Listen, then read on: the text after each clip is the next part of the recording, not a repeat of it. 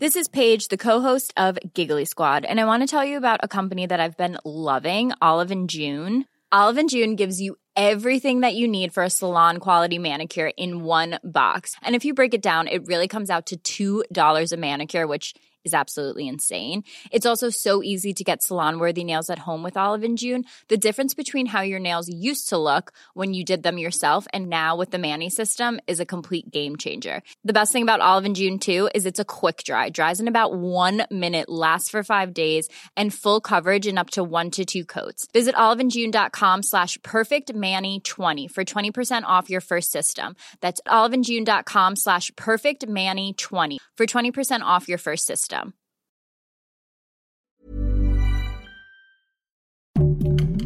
Heraldo Podcast, un lugar para tus oídos. El Dedo en la Llaga es un proyecto original del Heraldo Podcast del Heraldo de México. Encuentra un nuevo capítulo cada semana y recuerda seguir este podcast para estar al día con todos nuestros episodios. En este capítulo platicamos con Eufrosina Cruz, diputada federal. Eufrosina Cruz Mendoza, diputada federal por el estado de Oaxaca. Nació usted en Santa María, Quiegolani, Oaxaca. Política, mujer, ser humano, indígena zapoteca. A los 12 años usted decidió salir y descubrir el mundo.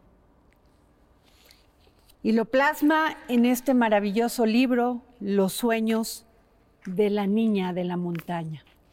Sí, Adriana. ¿Cómo nace el escribir este libro? Primero que nada, muchas gracias por esta oportunidad, por seguir siendo una gran aliada, por abrazarnos a las mujeres que hemos tenido que arrebatar a la vida lo que creo que merecemos como seres humanos, que es nuestra libertad, nuestra conciencia, nuestro poder de decidir qué queremos nosotras y que nadie nos imponga, que nadie nos diga es que es la costumbre, que nadie nos diga es que tu origen define tu destino. Y esta niña a los 12 años desafió esa imposición, desafió esas reglas, desafió esa normalidad y le dijo a su entorno, yo no quiero ser la primera en toda mi vida en levantarme a las 3 de la mañana y ser la última. Yo no quiero casarme y tener los hijos que pues la vida me va a dar, sino que los hijos que la vida yo decida, ¿no? Y a raíz de eso entendí que mi historia es la historia de miles de mujeres en este país y en este mundo y que quería yo decirles a ellas y a ellos que a pesar de lo adverso que puede ser el escenario, uno tiene que construir su sueño, porque los sueños no se construyen a través ni por arte de magia, lo que yo he dicho. El hambre pasa, ¿sabe? La moda pasa, pero los sueños no pasan si uno no le lucha, no lo arrebata a eso que se llama desigualdad. Y por eso hoy estoy bien contenta y emocionada de compartir, pues literal, el segundo nacimiento de mi bebé, que se llama Los sueños de la niña de la montaña, un libro que está lleno de reflexiones también, tanto para la sociedad como para nosotros los pueblos indígenas y a nosotras las mujeres. Frosina, ah, estamos hablando de conciencia, de tomar conciencia. ¿Cuándo toma conciencia esta niña de la montaña bajo un escenario complicado, complejo de tradiciones, de usos y costumbres? ¿En qué momento de que nace, porque es importante a los 12 años, se da cuenta que no pertenecía, que sí era su origen, pero que no pertenecía a ese destino?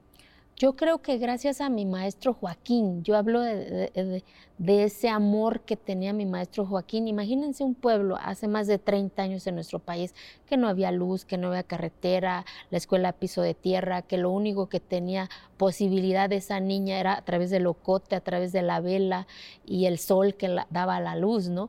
Y que de repente llega un maestro caminando más de 12 horas a ese espacio con esos pedacitos de recortes de periódico que hoy yo sé que se llama periódico y que su cuarto se convirtió en la aspiración de esa niña porque a través de, su pared veía otros dibujos que no había en su rostro y los fines de semana esa niña su ilusión era en entrar a ese cuarto y llenaba con una jícara de chayotito, de lotito, para entrar a su cuarto de mi maestro.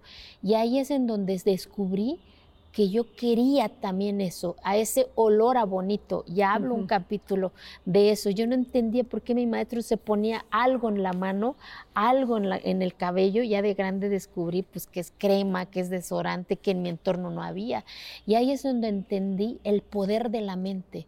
Cuando no tienes posibilidades, el poder de la mente construye tus posibilidades, no las reales las imaginarias, que es lo que me enseñó mi maestro, que yo también podía dormir una cama, que no es malo dormir un petate siempre y cuando tengas la capacidad de decidir así quiero, así no lo quiero, ¿no?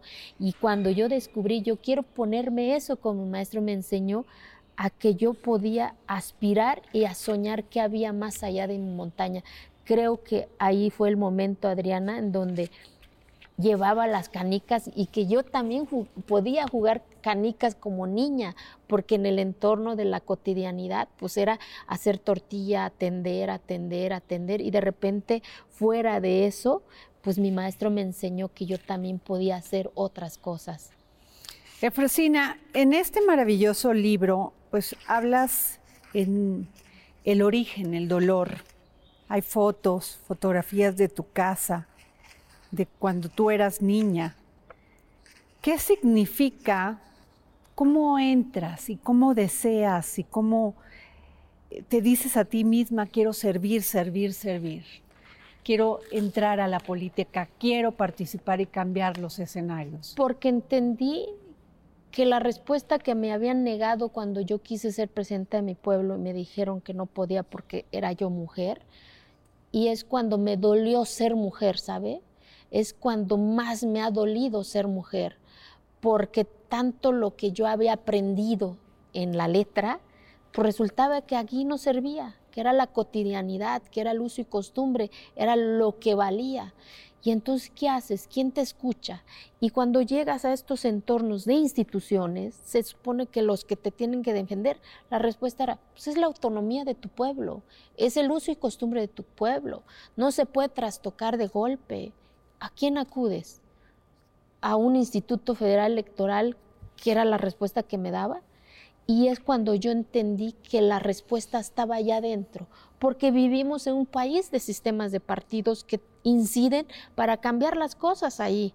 Y por eso ingresé a la política, fui la primera mujer presidenta del Congreso de mi estado y en 2010 logré cambiar la constitución de mi estado para que nunca más a ninguna mujer le digan que por el hecho de ser mujeres no puedan participar en el desarrollo de sus comunidades, porque lo menos importante es votar y ser votadas en este país para nuestros entornos, es ser vistas por nuestro propio entorno, porque eras invisible Eras invisibles para este país, para tu pueblo y para tu estado.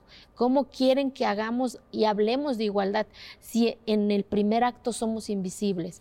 Y en 2014 esa niña logró cambiar la constitución de su país, Adriana, y en 2014 le tocó representar a su país en la ONU diciendo al mundo también que se tenía que adecuar y se tiene que adecuar esas normas para que nunca más una niña le digan que no tiene derecho de ser vistas, de ser escuchadas, de ser, de que escuchen su sonido, ¿sabe? De que escuchen su rostro. Hoy en mi pueblo ya hay mujeres jugando básquetbol. Hoy en mi pueblo la mitad de, mujeres son en el cabildo municipal son mujeres y la mitad son hombres. Y eso te dice que sí se puede romper los paradigmas, que sí se puede cambiar eso que nos lastima a las mujeres, pero nadie lo va a hacer si no lo hacemos nosotras. Efrosina, tú comentas en tu libro lo que fue para ti dejar tu casa, que tu papá, aun cuando rechazaba esta idea de que te independizaras por, precisamente por los usos y costumbres, para ti fue muy complejo porque sufriste discriminación, marginación. Muchas mujeres les da miedo dejar el status quo aun cuando el status quo las tiene en una esquina, sin poder hablar, sin poder gritar y sufriendo la violencia más terrible que puede tener una mujer, que es no solamente que abusen de tu cuerpo, sino que también abusen de tu alma, de tu mente, de tus pensamientos? Yo, yo qué les diría a ellas? A que tienen que salir a gritarlo, a que tienen que a decirlo. Siempre habrá un nos, a todas nos han dicho nos, o sea, de, de, de, de 100 nos hay un sí. Siempre, ¿para qué lo vas a hacer? Es tu marido, no te corresponde, estás mal, ¿cómo crees? Eso no te toca, ¿no? Entonces esos nos nos minimizan y, y la mente es tan fuerte que nos hace creer que sí siempre es un no hacia nosotras.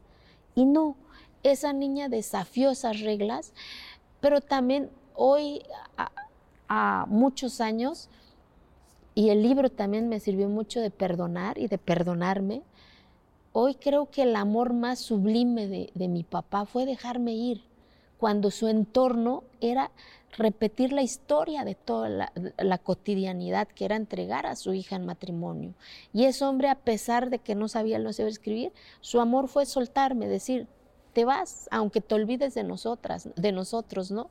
Y el, y el amor en silencio de mi madre, el, la que un día antes de irme me ayudó a hacer mi cajita, me puso mis mejores ropitas sin ninguna palabra, solamente el silencio. Y tempranito en la madrugada me dio el valor de los 100 pesos, Adriana, que lo hablo en el libro. No sé cómo le hizo esa mujer para entregarme en manos esos 100 pesos.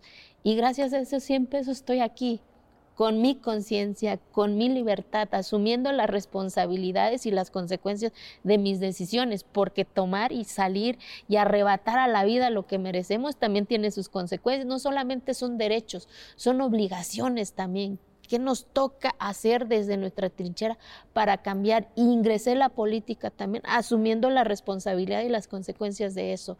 Y, y, lo sigo haciendo y sigo soñando.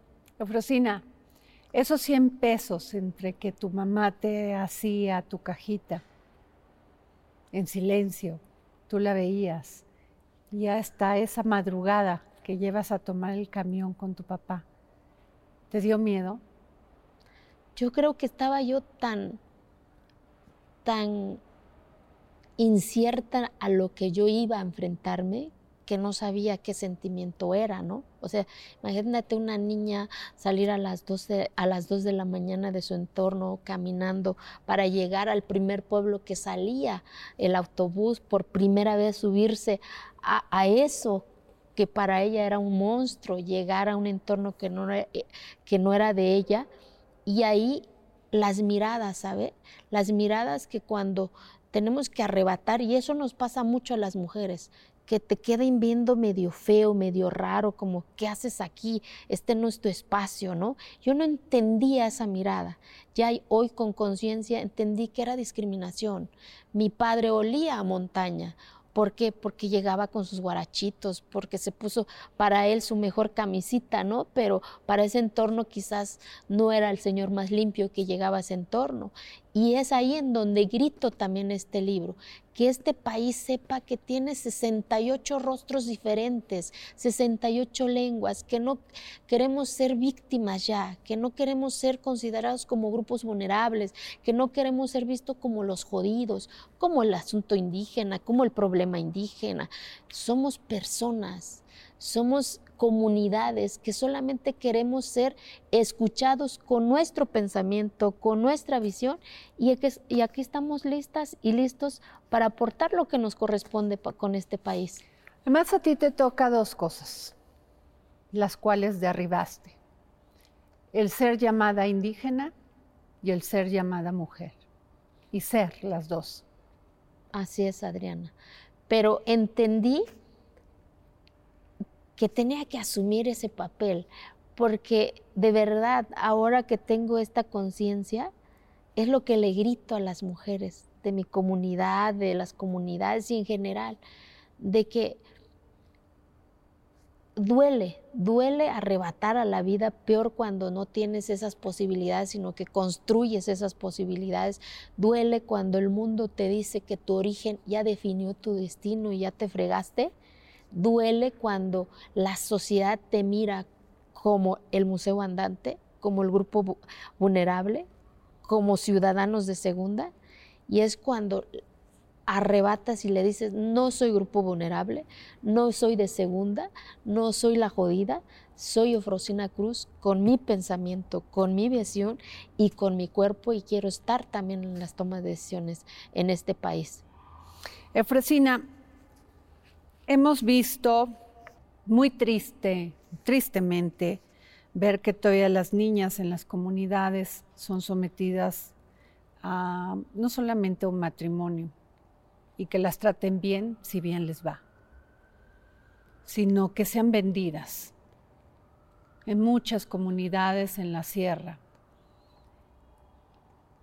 ¿Qué se puede hacer para quitar este, este terrible flagelo que sufrimos las mujeres? en diciembre, Adriana, y por eso sigo en este camino. La primera fue lograr una reforma a la constitución de mi país y hoy vuelvo en una nueva plataforma política y hoy y entendí que es un instrumento también y en diciembre presenté ya una iniciativa una adición al Código Penal Federal de mi país para que el matrimonio forzado en este país sea castigado. Hemos avanzado en los derechos humanos, es cierto, pero no hay una acción consecuente. ¿Por qué? Porque dicen, pues sí, es el derecho, pero sí, ¿y qué pasa? Y en este país es sancionado el que robe una vaca y el que venda una niña o compre una niña, ahí queda. Y por eso en diciembre presenté ya la iniciativa. Espero que todas y todos los grupos parlamentarios y diputadas y diputados, hoy que hablamos del 8 de marzo, sea una prioridad la agenda de las niñas y de los niños, tal cual dice quien esté involucrado en estas prácticas, en estos usos y costumbres, en estas formas, será sancionado a través de la privación eh, eh, de su libertad. Porque es necesario y estoy segura que cuando se apruebe esta iniciativa al Código Penal Federal de, de nuestro país, para que sea un delito grave, porque así tiene que ser, se va a detener, porque se tiene que cerrar esa cadena, tiene que cerrar ese candado, porque nadie puede disponer de la vida de otro ser humano, aunque sea un caso aislado, aunque sea una historia de una niña, es nuestra responsabilidad como sociedad hacerlo. Y por eso sigo en este camino y espero de verdad que con tu voz también logremos exigir que ya se pruebe, ya está en la Comisión de Justicia. Desde aquí también hago un llamado a los que integran esa comisión que ya es urgente que lo saquen. ¿Por qué los políticos no están dispuestos a pagar el costo de siquiera tocar el tema de usos y costumbres? Porque vivimos en una sociedad de doble moral, porque nos indigna cuando sale una nota cuando una niña es vendida y es casada, pero también nos da miedo trastocar eso que dicen es uso y costumbre, porque lo hemos lo hemos normalizado, lo, lo hemos hecho como, pues sí es uso y costumbre, así, así ha sido. Y no, no puede seguir haciéndose así, no puede seguir normalizando. Ningún uso y costumbre puede caber cuando hay violación a los derechos humanos. Aquí en, en donde sea, en cualquier sociedad, y lo digo yo que vengo de ese entorno y asumo mi responsabilidad y las consecuencias de lo que yo estoy diciendo, Adriana. ¿Por qué? Porque yo lo viví, porque nunca más deseo en este país que una niña a los 12 años esté llorando abajo de una cobija porque va a ser entregada. ¿A quién le dices? A mamá, por supuesto, a papá no, a los hermanos. Por eso es importante que hoy mi deseo y el sueño de esta niña en la montaña es que nunca más una niña se tenga que llorar abajo de una cobija porque la, van a entregar, porque así dice la cotidianidad, así dice el uso y costumbre, y que sepa que hay un instrumento que puede castigar y que puede abrazarla. Como política, cuando viste esta foto de estas niñas detrás de una reja en Guerrero, que habían pues, luchado en sus gritos infantiles, no me quiero casar, no queremos que mi hermana se vaya. ¿Qué sentiste? pues la misma sensación de cuando una niña tuvo que huir de ese entorno para no repetir la historia de sus tías, de sus abuelas. Y por eso estoy aquí, Adriana. Por eso voy a seguir aquí hasta que en esta sociedad y en este país nunca más una niña se tenga que casar a los 12, 13, 14 años, porque así lo dice la normalidad, y que como sociedad no hagamos nada, que nos indignamos, pero no hay una consecuencia. Y hoy de verdad hago nuevamente este, pues, el, exhorto al Congreso de que ya está el instrumento, ahora toca solamente aprobarlo para que no nos indignemos cuando una nota salga más de que una niña está encarcelada por huir de no ser violada por su suegro. ¿Te has desilusionado de la política? Sí, por supuesto. Pues, es como en todo, te desilusionas porque de repente tu agenda no es importante y lo hablo en el libro porque las agendas son otras, las económicas, este, de los pactos, etcétera, etcétera. Y de repente tu agenda, el, mi experiencia, la primera vez de haber logrado la reforma a la Constitución, pues me tocó una coyuntura difícil del Pacto por México, por ejemplo, que por cierto casi todas voté en contra y entonces de repente cómo cómo te van a apoyar si eres la rebelde, ¿no? Si, si tu agenda es pues, quién le hace caso una reforma a la constitución por las mujeres indígenas, ¿no? Y por eso de repente pues duele también, pero entiendes que es tu responsabilidad estar ahí, este, pues siendo rebelde, siendo terca, hasta que se visibilice y se normalice que una niña su derecho es estudiar, su derecho es decidir por su cuerpo, por sus sueños y que su origen no defina su destino.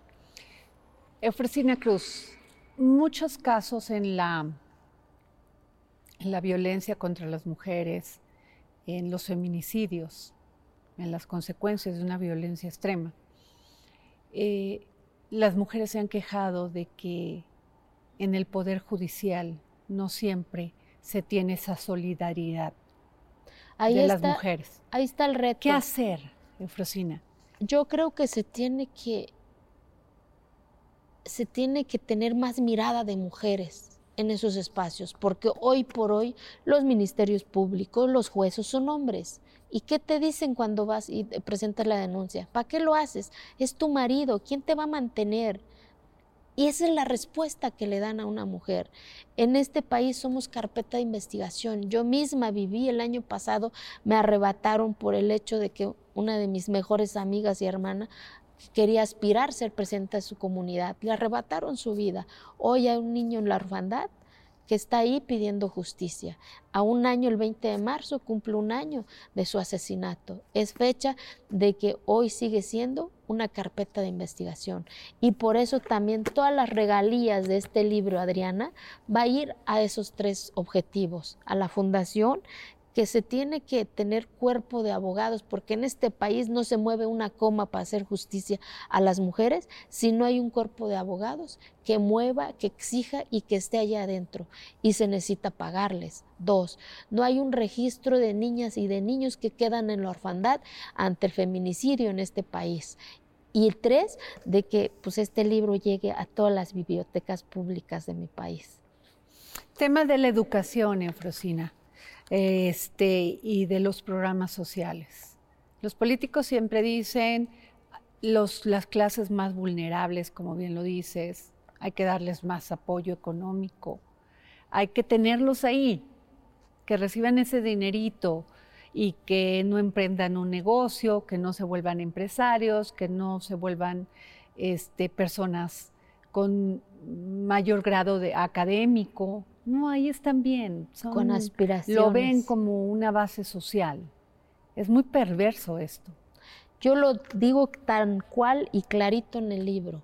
Yo no creo en los subsidios, creo en las corresponsabilidades, porque los subsidios detienen la capacidad y el sueño del ser humano.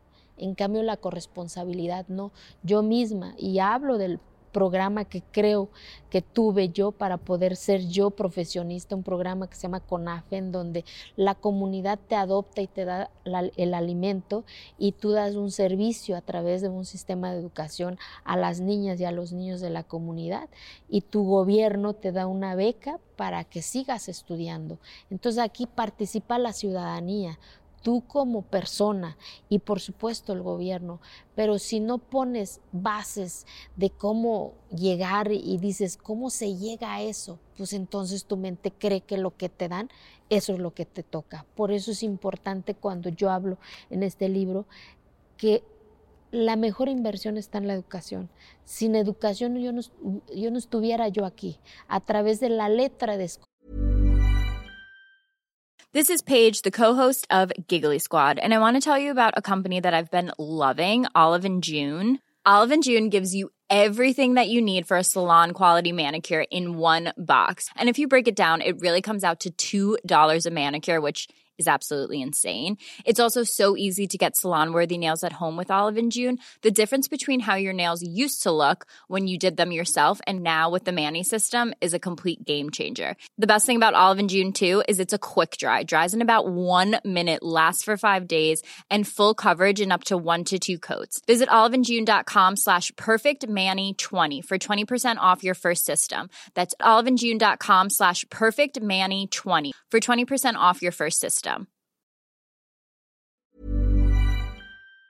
Descubrí qué significa igualdad, qué significa derecho, qué significa desarrollo, qué significa vulnerabilidad. Por eso hoy grito a México que no nos vean como grupos vulnerables, porque la vulnerabilidad es que otros tienen que decidir por ti. Yo he dicho, yo no quiero que decidan por mí, yo quiero que decidamos juntas y juntos qué funciona en mi entorno y qué funciona en este entorno, para que esas dos visiones pues caminen juntos, no solamente solo una visión que te digan, es que yo creo que mereces esto y tú quién eres si no lo has vivido, no lo has llorado, entonces no me entiendes, no, no, no sabes si eso va a funcionar. Por eso es el fracaso de muchos programas, porque se hace desde una mirada y no de las dos miradas.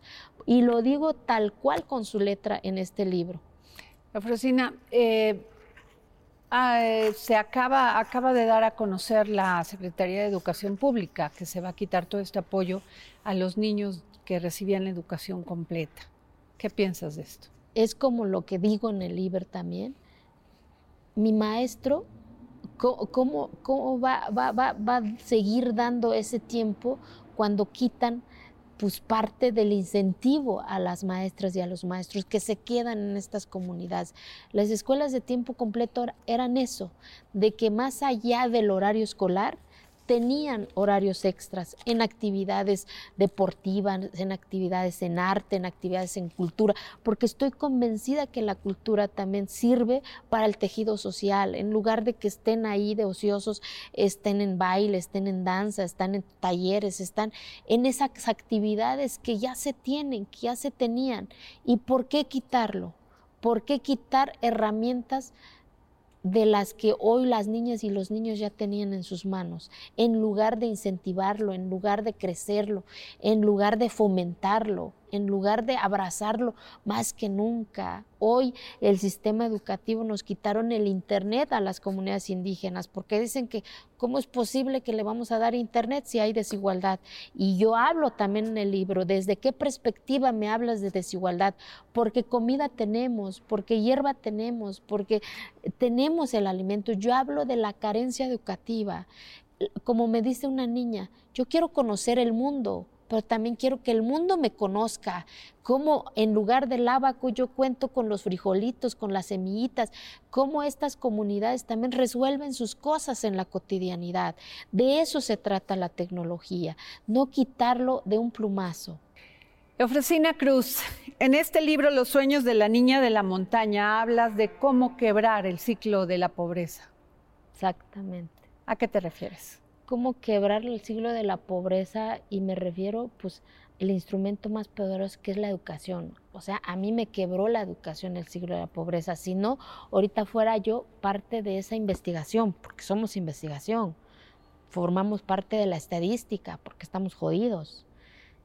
Y yo quebré e, ese siglo, porque arrebaté a mi país, porque no me la dio, mi educación y para eso entendí que tenía yo que trabajar y estudiar. Trabajaba en la mañana y estudiaba en la tarde para entender todos estos conceptos que de repente te dicen desde afuera. Igualdad, desarrollo, Y es desde mi perspectiva entender, a ver, entendí que yo no soy pobre, entendí que no soy la jodida, entendí que yo no soy museo andante, entendí que no, no soy grupo vulnerable, entendí que soy persona, que soy mujer, que tengo el poder de decidir de lo bueno y lo malo que quiero para mí en primera persona y después para mi familia, después para mi entorno de familia. Eso es quebrar el ciclo de la pobreza. Otra frase que me llegó muy profundamente fue, el amor puede ser una gran estafa. Y también a través de la educación lo entendí, porque cuántas veces nos dicen, pues creemos que el, te amo, el, eres el amor de mi vida, te voy a bajar la luna y la estrella, ese es amor. Y no, ahí es una estafa. El amor es dolor, el amor es frustración, el amor es dejar también cosas. El amor, pues me hizo dejar mi comunidad, el que mi corazón esté dividido en dos, hoy la mitad está allá donde está mi historia, donde está mi madre, donde están mis hermanos, y la otra mitad está conmigo defendiendo y visibilizando y gritando al mundo que también esta niña piensa y razona. el amor también es, es perdón. ¿Por qué? Porque perdoné y sané muchas cosas que me habían dolido en este transcurso de la vida, porque en alguna, en alguna etapa de, este trayecto de mi vida también me, me renegué de, mi origen, porque era dolor también de salir, de decir, ¿qué estoy haciendo aquí que no es mío? ¿Por qué la, la, otra compañera sí tiene el zapato que tú quieres? ¿O por qué ella sí tiene una computadora? ¿Por qué ella sí puede comprar un libro y tú no? Y tú tienes que trabajar para medio comer, para medio eh, este, de, sacar copias del libro que te pide el maestro. También eso es amor. ¿Por qué? Porque entiendes que son circunstancias de la vida, que nadie es responsable y ese hecho tampoco no te hace víctima, son circunstancias, pero que tú tienes el poder de arrebatar y de a pesar de esa adversidad de decir, me limpio mi cara, eh, o, el cuando yo iba al mercado dos veces porque tenía que atender, tenía que vender en la calle, y cuántas mujeres u hombres en este país, en esta sociedad, todos los días cargan ese morral, y donde, donde de repente te sientes en esa soledad, ¿a quién le dices? Tú solita, mamá está en el pueblo, todo tu entorno está en el pueblo. ¿Quién te conoce en ese mundo, en ese monstruo que se llama sociedad? Tú sola. Y por eso también hablo después de, de que el amor es una gran estafa, de mi mejor amiga soy yo, porque también me abracé yo. Entendí que yo tenía que construir mi propio destino y aprendí a hablarme y a responderme. Por eso creo que el amor es una gran estafa desde esa perspectiva que nos lo han hecho creer de que pues eh, que el matrimonio, que el, tener una pareja, pues ese es el amor. No, el amor es todo lo que conlleva lo que se llama vida. Y lo que se llama vida pues, está lleno de frustración, de dolor, eh, de soledad, de indignación. Pero al final llegas a eso que se llama amor. Cuando llegas a la política y luchas por ser diputada local en un estado complicado donde se hablan varias lenguas, donde no se reconoce si podríamos llamar ese origen, porque ahora lo quieren desaparecer. Y qué importante pues es conservarlo.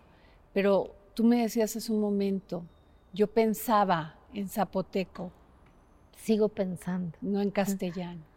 Cuando soñamos, soñamos en nuestra lengua, porque es nuestra cosmovisión, que es nuestro entorno. O sea, yo, yo, yo sueño con mi montaña, con mis nubes, porque con eso crecí, con eso aspiré, con eso soñé. Cuando yo iba a traer leño en mi burrito y yo me paraba encima de una piedrita que por cierto todavía sigue y que hace poco fui con mi hijo Diego y visibilizaba qué había más allá de mi montaña. Y de repente pasaban centellitas, ¿no? De lucecita. Yo decía, ¿qué era? Ya de grande descubrí que era la carretera que va para mi capital y que eran las luces de los carros, imagínate, ¿no? Entonces, el, interpretar el mundo lo interpretamos de acuerdo a nuestras visiones y a nuestras lenguas. Por eso es tan importante el no aniquilar, al contrario, el fomentar, porque el crecimiento de nosotros los pueblos indígenas tiene que ir de la mano con nuestra identidad, con nuestra cultura y no con los abusos y costumbres, que es bien diferente. El abuso y costumbre no puede caber en nuestra identidad, en nuestra cultura. Nuestra cultura es nuestra lengua, nuestra vestimenta, nuestra forma de ver. Y lo hablo también en el libro, cómo mi padre que no sabía leer, no sabía escribir, me enseñó a respetar a la madre tierra. Cuando íbamos a sembrar ese primer horcón, saludaba a sus cuatro puntos cardinales. Él sabía con una exactitud dónde estaba su norte, dónde estaba su sur, y siempre jamás se me va a olvidar la palabra que decía y daba el agua a la madre tierra. No te pido más que lo que va a alcanzar para dar de comer a mis hijas y a mis hijos, ¿no? Con esa sabiduría interpretaba al mundo mi padre. Y por eso es bien importante hoy que se pretende desaparecer uno de los institutos que creo que es el instrumento que nos visibilizó, que le dijo a México que en este país, aparte del español, se hablan 68 lenguas diferentes, que es el Instituto Nacional de Lenguas. No pueden desaparecer ese instrumento que ha institucionalizado que no es un dialecto, que son lenguas que se hablan en este país. Sería un crimen desaparecer un, instrumento tan poderoso para nosotros, el, el mundo indígena. Ofrecina, con base en el desarrollo económico, se ha destruido la naturaleza. De que hablas que pensabas en zapoteco y hablabas de la naturaleza. ¿Cómo que preservar estos espacios? Que nos pregunten. Y lo hablo también en el libro, ¿por qué es tan importante consultar a las comunidades? El día que el poder económico también pregunta a las comunidades indígenas, no que se esté en contra del desarrollo económico, lo he dicho, sino que desde su mundo también cómo se puede construir mejores alternativas y no devastando lo poco territorio que queda, sino que construyendo de estas miradas cómo se hacían los canales, o sea, cómo, cómo nuestros ancestros hicieron grandes obras sin destruir territorio. Ahí está Monte Albán, ahí está Mitla, cómo esa exactitud de comunicarse en qué época iba a llover y no destruyeron, destruyeron territorios. Al contrario, lo primero que pusieron en estas grandes obras es cuidar el territorio, el medio ambiente. Creo que el poder económico también, el gobierno también tiene que sentar, pero de verdad, con las y los pueblos indígenas. Si me hablaras de valores de tu comunidad, de lo que has aprendido, ¿cuáles serían los primeros tres? Generosidad. Generosidad y generosidad, porque puedo decirte hoy, esos señores que me dijeron un montón de cosas, me insultaron. En lengua materna los insultos son muy fuertes, que al grado que en español no existe el significado. Y hoy te puedo asegurar que el 80% de esos hombres me quieren, yo los quiero, porque aprendimos ambas partes, que nadie quería quitar nuestra identidad llegar hoy al Palacio Municipal, ver la mitad de rostro de mujeres y la mitad de rostro de hombres tomando decisiones y que seguimos hablando nuestro zapoteco y que seguimos haciendo nuestras fiestas, solamente que en esa cotidianidad ya no hay solamente sombreros, sino que hay rebozos y sombreros riendo, platicando y eso te dice que el problema no es de nosotros, el problema es cuando te dicen desde afuera que así es y cuando no es cierto. Entonces, por eso te hablo de la generosidad, del perdón también de, de, estas comunidades, que tenemos hambre también de ser visibilizados. Se habla de un nuevo orden de la inclusión de las mujeres y lo escucho año con año y veo que avanzamos, luego retrocedemos. ¿Qué cambios se requieren reales en la Constitución? Yo creo que en la Constitución ya está dicho mucho para construir esta igualdad de verdad, pero creo que hay que convocar a, los hombres, porque de repente cuando se hace política pública para las mujeres, para el empoderamiento, solamente todo el mensaje va hacia nosotras. Nosotros ya sabemos que queremos estar en nuestros espacios.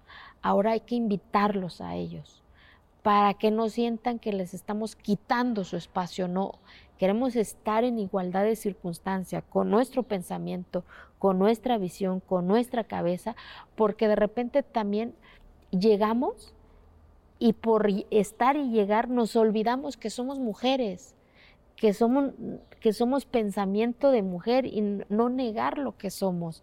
Y creo eh, que es la que nos hace falta jalar, decir, y que en estos espacios pues también estén ya las mujeres en los ministerios públicos, en impartición de justicios y llegar a ser líderes de los partidos políticos en este país, porque hoy todos son hombres. No hay ningún partido hoy que esté al frente las mujeres. Son secretarias generales, pero no presidentes de partidos. Y además así se dice, presidente y la secretaria, o sea, y el espacio que está en la Secretaría General. Exacto, para cumplir la cota. Exacto. Y ahí es ahí en donde se tiene que llegar a las mujeres en los espacios también corporativos, económicos también, porque la mayoría también lo, ocupan los hombres. Y ahí, ahí están las estadísticas. Exactamente.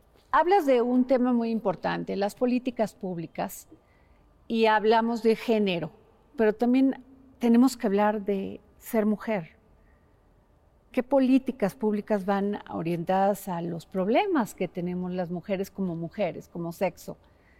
El tema de la maternidad, el tema del cáncer cervicouterino, de mama. ¿Qué falta, Eufrosina? Porque sigue en muchas comunidades todavía no tenemos acceso a los mastógrafos, a detectar a tiempo el cáncer de mama. Los niños se siguen muriendo en partos a veces este, complicados. Ser mujer todavía es un reto. O sea, yo el año pasado soy sobreviviente de un cáncer y a veces por no escuchar nuestro cuerpo, por en, en, en, estas comunidades, porque pues, te va a ver otro hombre que es doctor, no puedes ir a tu mastografía, no puedes ir a tu papá Nicolau. Vuelvo a lo que iniciamos, la educación. Sea, la política pública más poderosa para las niñas y para las mujeres es la educación. Porque cuando una niña ve que puede ser astronautas, que puede ser arquitectas, que puede ser científicas, que puede ser lo que ellas quieran, ese día rompen todo su paradigma de desigualdad, de violencia y de todo lo que conlleva ser mujer. Porque una niña empoderada, estudiada, pues decide cuántos hijos tener, escucha su cuerpo, cuestiona, reclama y sobre todo decide cómo vivir este cuerpo y que nadie más decida lo bueno y lo malo de lo que somos como persona. Y es la educación, de verdad.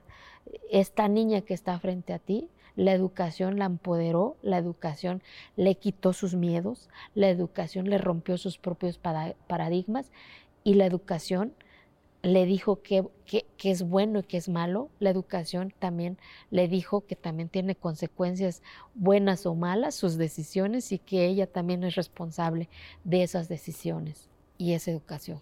¿Cómo educa a una mujer como tú que ha pasado por por tantas situaciones complicadas de emociones, de pasiones, a un hijo como Diego?